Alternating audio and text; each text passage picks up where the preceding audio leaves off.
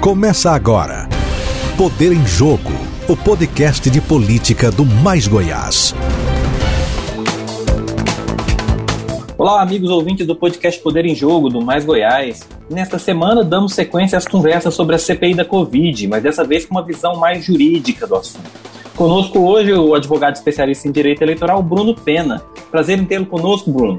Olá, Francisco, prazer é todo meu. Para mim é uma honra muito grande poder estar aqui dialogando com vocês do Poder em Jogo do Mais Goiás e com a participação sua também da jornalista Tainá Borella. Para mim é uma honra muito grande.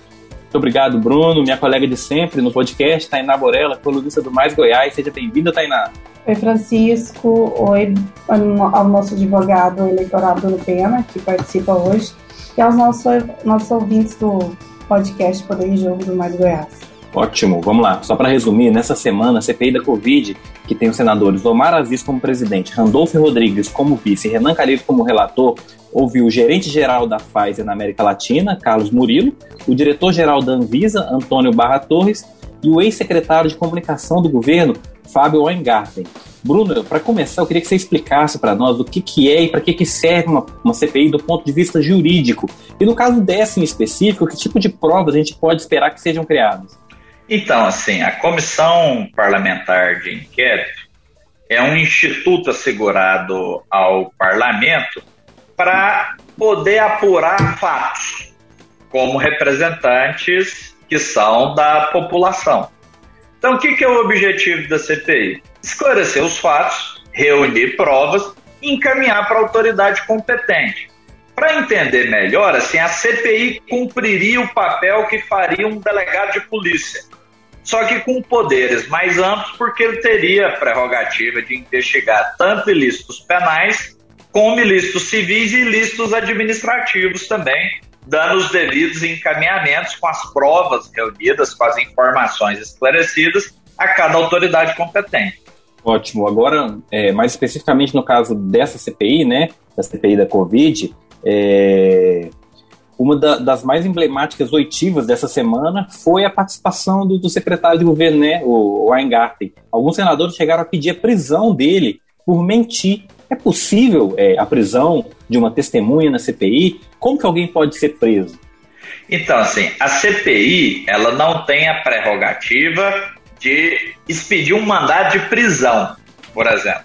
É, só que quando é caso de flagrante delito, ou seja, quando a pessoa é pega na mentira, no bom português, é, ela está numa situação de flagrante delito. E a lei assegura qualquer cidadão prender a pessoa que se encontra em flagrante delito. Aos agentes públicos, o pessoal da polícia, ele tem o dever de prender em flagrante. A qualquer pessoa do povo, ela tem o direito de prender uma pessoa que se encontra em situação de flagrância e encaminhá-lo à autoridade competente para manter o flagrante ou não e assim dar o prosseguimento procedimental necessária à situação. Então, na CPI, se os senadores considerassem que naquele momento havia uma situação de flagrância do crime de perjúrio, né, que é o falso testemunho, poderia ter sido a testemunha presa em flagrante, até porque o dever da testemunha dizer a verdade é tanto aos procedimentos judiciais como administrativos e encaminhá-lo para o delegado de polícia competente. Só que naquele momento o senador Omar Aziz preferiu não proceder o flagrante, apesar do requerimento do relator, senador é, Renan Calheiros, e encaminhou um ofício para o Ministério Público apurar a conduta e ver se houve a situação, se houve alguma prática de crime. É, Bruno, para entender uma visão mais popular é, o decorrer dessa CPI. Juntando provas, provas que a gente já tem aí na, na foram divulgadas para a imprensa desde o início da pandemia, é, a inoperância do, do governo federal na compra de vacinas, ou a recusa de comprar vacinas. Essa CPI pode levar ao impeachment do presidente Jair Bolsonaro ou passaria por todo o processo da ex-presidente Dilma Rousseff? Passaria pelo mesmo processo da, da ex-presidente Dilma Rousseff. O que, que acontece? A CPI ela pode apurar fatos que levam a ocorrência, né, de um crime de responsabilidade praticado pelo, pelo presidente da República. Mas apurados esses fatos, aí o que eles poderiam é encaminhar todo o procedimento para a Câmara dos Deputados, que é onde se inicia o processo de impeachment. Até porque essa CPI está sendo conduzida pelo Senado Federal. Então, apurou os fatos, identificou que houve crime de responsabilidade, vai lá dar entrada no pedido de impeachment na Câmara dos Deputados, igual vários outros pedidos de impeachment que estão parados lá na Câmara dos Deputados, aguardando uma apreciação do presidente da Câmara a respeito do seu prosseguimento. A CPI não poderia, assim, ao final, decretar a perda do mandato do presidente da República, por exemplo. Teria que iniciar e assegurar todo o procedimento de impeachment, que é um procedimento previsto na própria Constituição Federal e que tem que ser observado.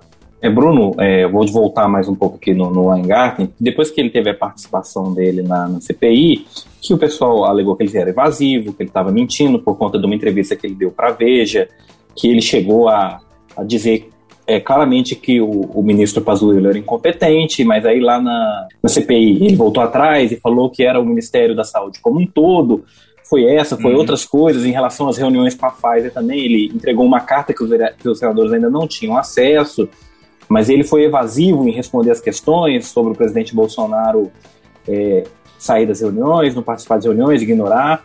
É, enfim, o, depois da participação dele, a, as falas dele foram enviadas ao Ministério Público Federal, né? Porque o senador Omar Aziz não quis decretar a prisão. Pelo Ministério Público Federal, ele ainda pode ser preso, ainda pode repercutir de alguma forma para ele? Não, prisão não. Ele pode ser processado penalmente. Agora, a situação do perjúrio, ele só poderia ser preso em flagrante. Não pode agora, por exemplo, decretar uma prisão preventiva dele ou uma prisão temporária, entendeu?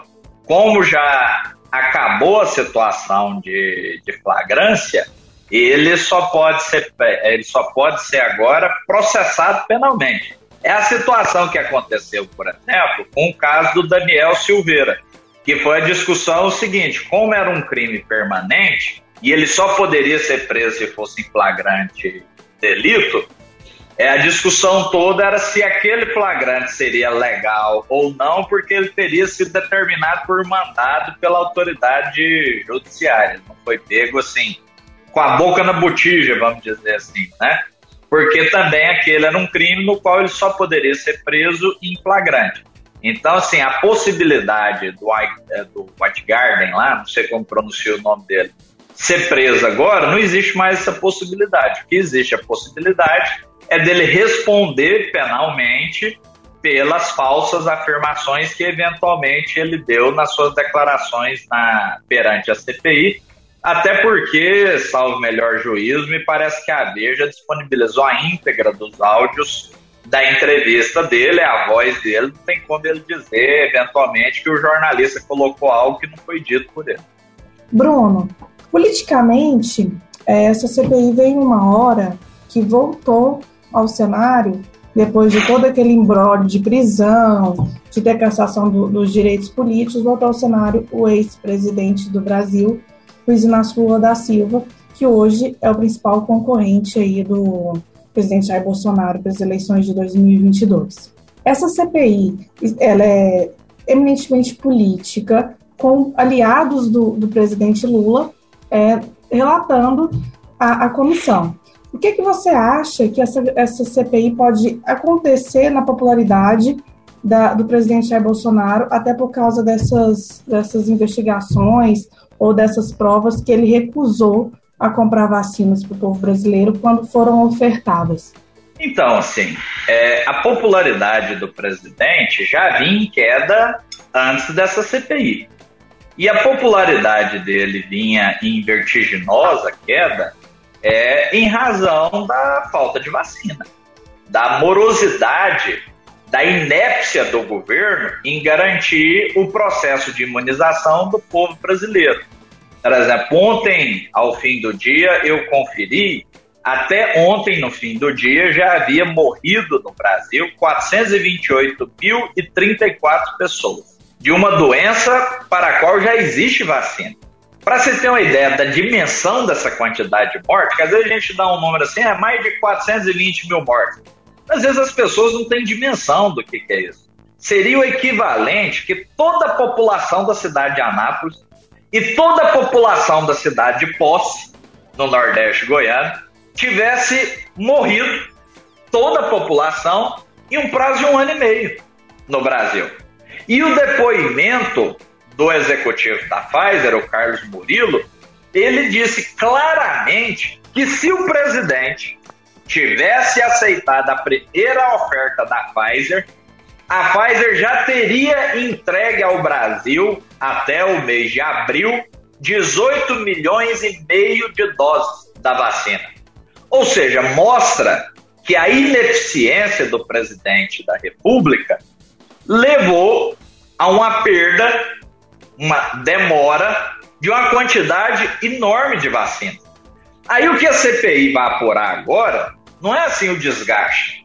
O fato de ter pessoas lá que têm uma preferência pelo presidente Lula não muda os fatos que estão aí assim, a olhos vistos. Os fatos eles estão é, registrados na boca do próprio presidente da República, que faz suas lives na internet, está tudo registrado nas redes.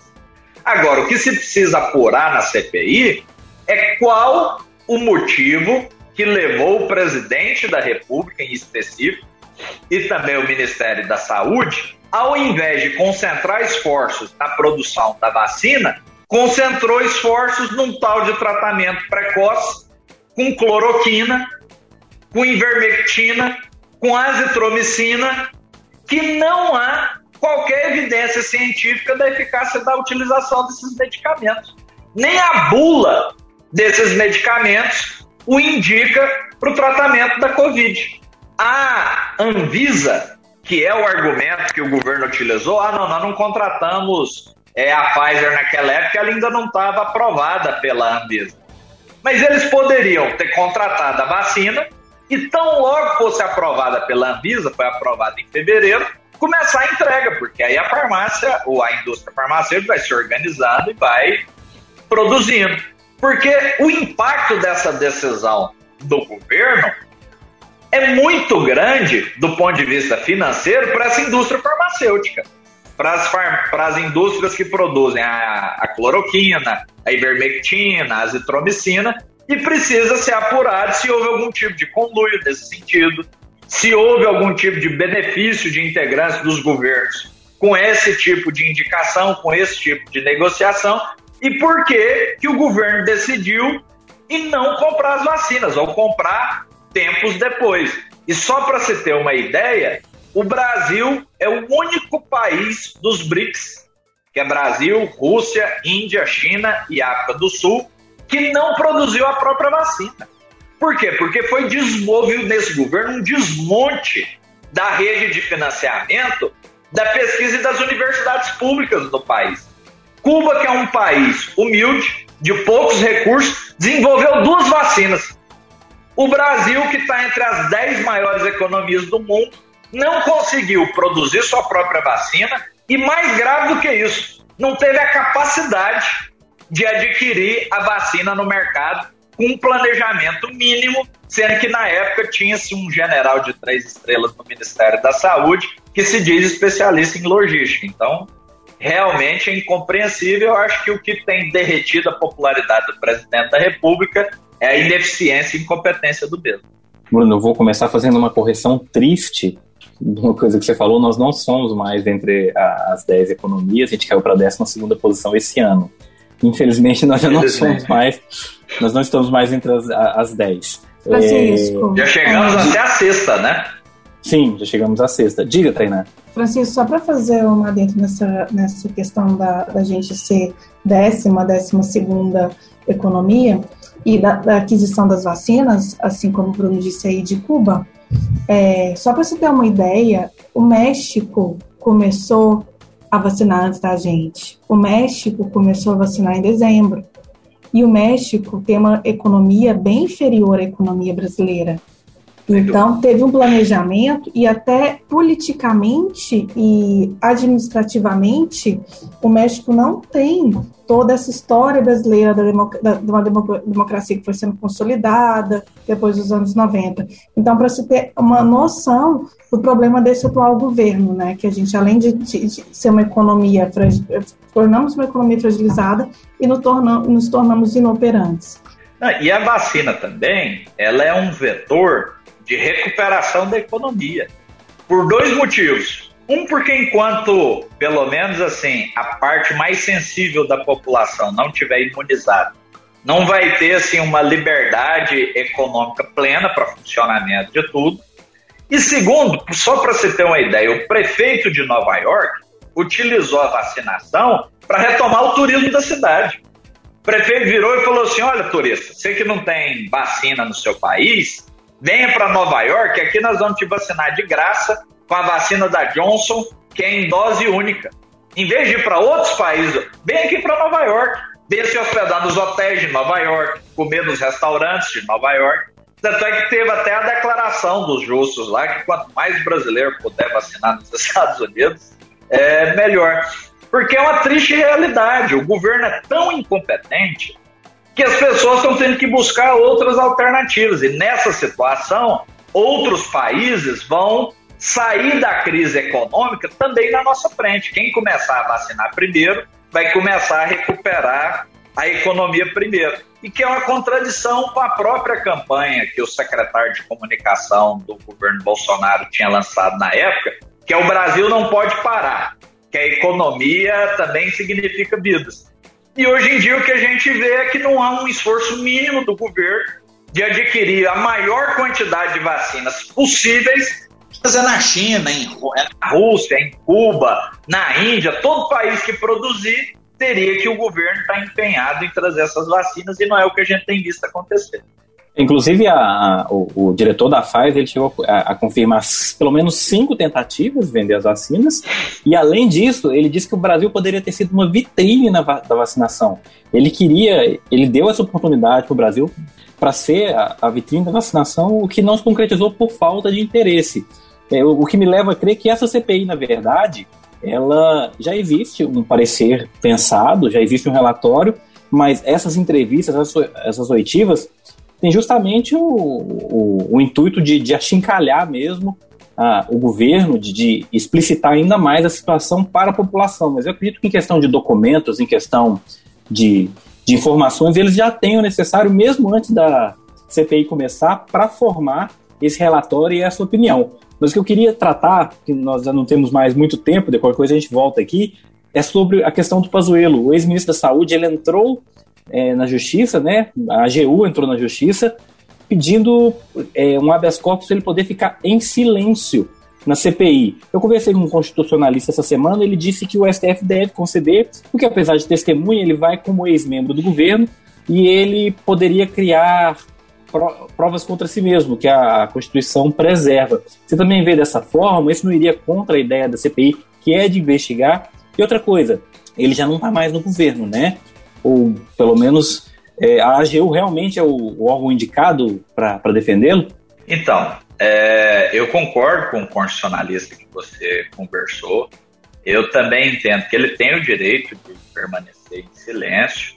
E pelo que eu vi, o relator do habeas corpus dele é o ministro Ricardo Lewandowski, que tem outros precedentes de assegurar a testemunhas convocadas na CPI o direito de permanecer em silêncio. E às vezes a população vê isso e fala assim: ah, mas isso é um absurdo, aí vai chamar lá, o cara não fala nada, sendo que o objetivo é esclarecer os fatos. Por que, que o Supremo tem esse entendimento? É, houve um tempo no Brasil que as autoridades, sejam judiciárias, policiais ou Ministério Público, convocavam a pessoa para depor na condição de testemunha. Aí falava: olha, você é obrigado a falar a verdade aqui, você não pode deixar de responder nenhuma pergunta. Aí a pessoa falava tudo o que era perguntado. Ao final do depoimento, falando: então agora você está na condição de investigado. Agora que eu entendi o problema, agora você é investigado. Enquanto que ao investigado, é assegurado não só pela Constituição, mas como por todos os tratados internacionais do qual o Brasil é signatário, dentre eles o Pacto São José da Costa Rica, que ninguém é obrigado a gerar prova contra si mesmo. Até para evitar a situação de tortura, enfim. Até porque a investigação não depende só da declaração do acusado. Uma investigação robusta, ela se constrói com prova documental, é com perícia, é com oitiva de outras pessoas interessadas. Então, assim, como de fato o depoimento do Pazuello pode resultar na responsabilização direta dele, eu entendo que tem que ser assegurado a ele o direito de permanecer em silêncio como a qualquer acusado.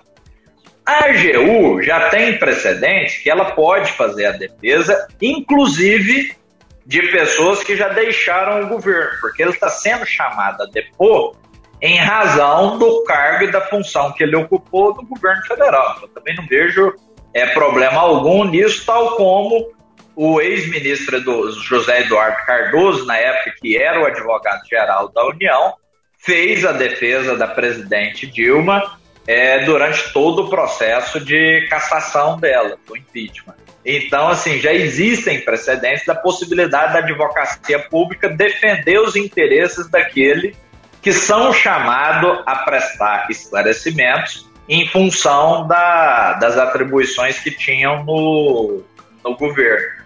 Então, só que assim, politicamente, isso é péssimo, né? Porque na cabeça da população, a máxima que prevalece é aquela de que quem não deve não teme. Igual a Tainá colocou aqui. Ué, mas lá não tem assim várias pessoas com seus mais variados interesses políticos, uns em beneficiar uma eventual candidatura do Lula, outros de preservar o governo. Então, nessas horas que era a oportunidade do governo vir esclarecer. Nós tomamos essa decisão por isso, nós tomamos essa decisão por isso, e mostrar que as decisões foram o melhor para o país. Eu não consigo enxergar como que isso possa ser o melhor para o país. Agora, num debate que eu fiz há um pouco tempo atrás, estava lá o deputado Zacarias Calil, que é um médico, deputado do Democratas, que é da base do governo, que ele mesmo pegou e falou: gente, isso aí não tem como negar. O presidente da República rejeitou várias propostas da Pfizer, ele mandou cancelar uma ordem de compra de vacina do próprio ministro Pazuello, porque era a Coronavac feita no Butantan, como o presidente não gosta do Dória e é implicado com a China, mandou cancelar a compra dessas vacinas também. E por fim, o governo rejeitou várias propostas de entrar no consórcio internacional do COVAX Facility e só aderiu ao terceiro convite feito pela OMS e ainda assim mandou reduzir a quantidade de doses. Então, assim, não tem o que justifica hoje a falta de vacina no país, senão sendo uma grave responsabilidade do governo federal, que foi eleito para isso, ele foi eleito para decidir é, a condução do país no meio de uma crise. E o governo tenta se esquivar disso, falando que a culpa é dos governadores, a culpa são dos prefeitos. A nossa parte a gente fez, que foi enviar os recursos. Mas não é isso.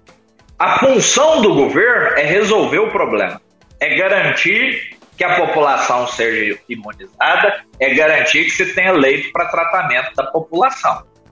O governo federal colocou, gastou mais de 10 milhões de reais para colocar um hospital de campanha em Águas Lindas. 60 dias depois foi lá e retirou o hospital. Qual é a justificativa desse gasto? O próprio governo federal foi lá e fez para onde foi esses 10 milhões de reais?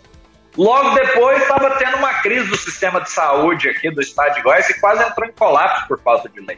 Então são várias questões que o governo tem que explicar. Aí ele tem duas opções: tergiversar, fugir ou ir lá enfrentar a CPI e esclarecer. Então não me parece que o foco central do governo seja resolver a situação. Bruno, nós estamos aqui chegando ao nosso fim, nosso tempo está se esgotando. Agradeço demais a sua participação. O papo foi muito bom, pena que o tempo é curto. Então, mais uma vez, muito obrigado. Você, muito obrigado, Tainá, também. Agradecer o convite, a participação.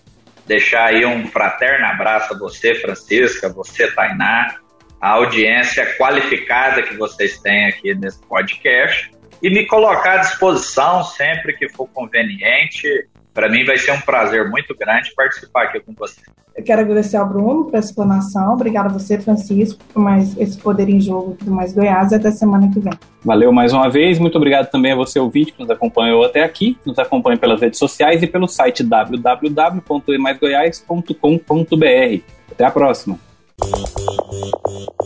Você ouviu Poder em Jogo, o podcast semanal de política do Mais Goiás.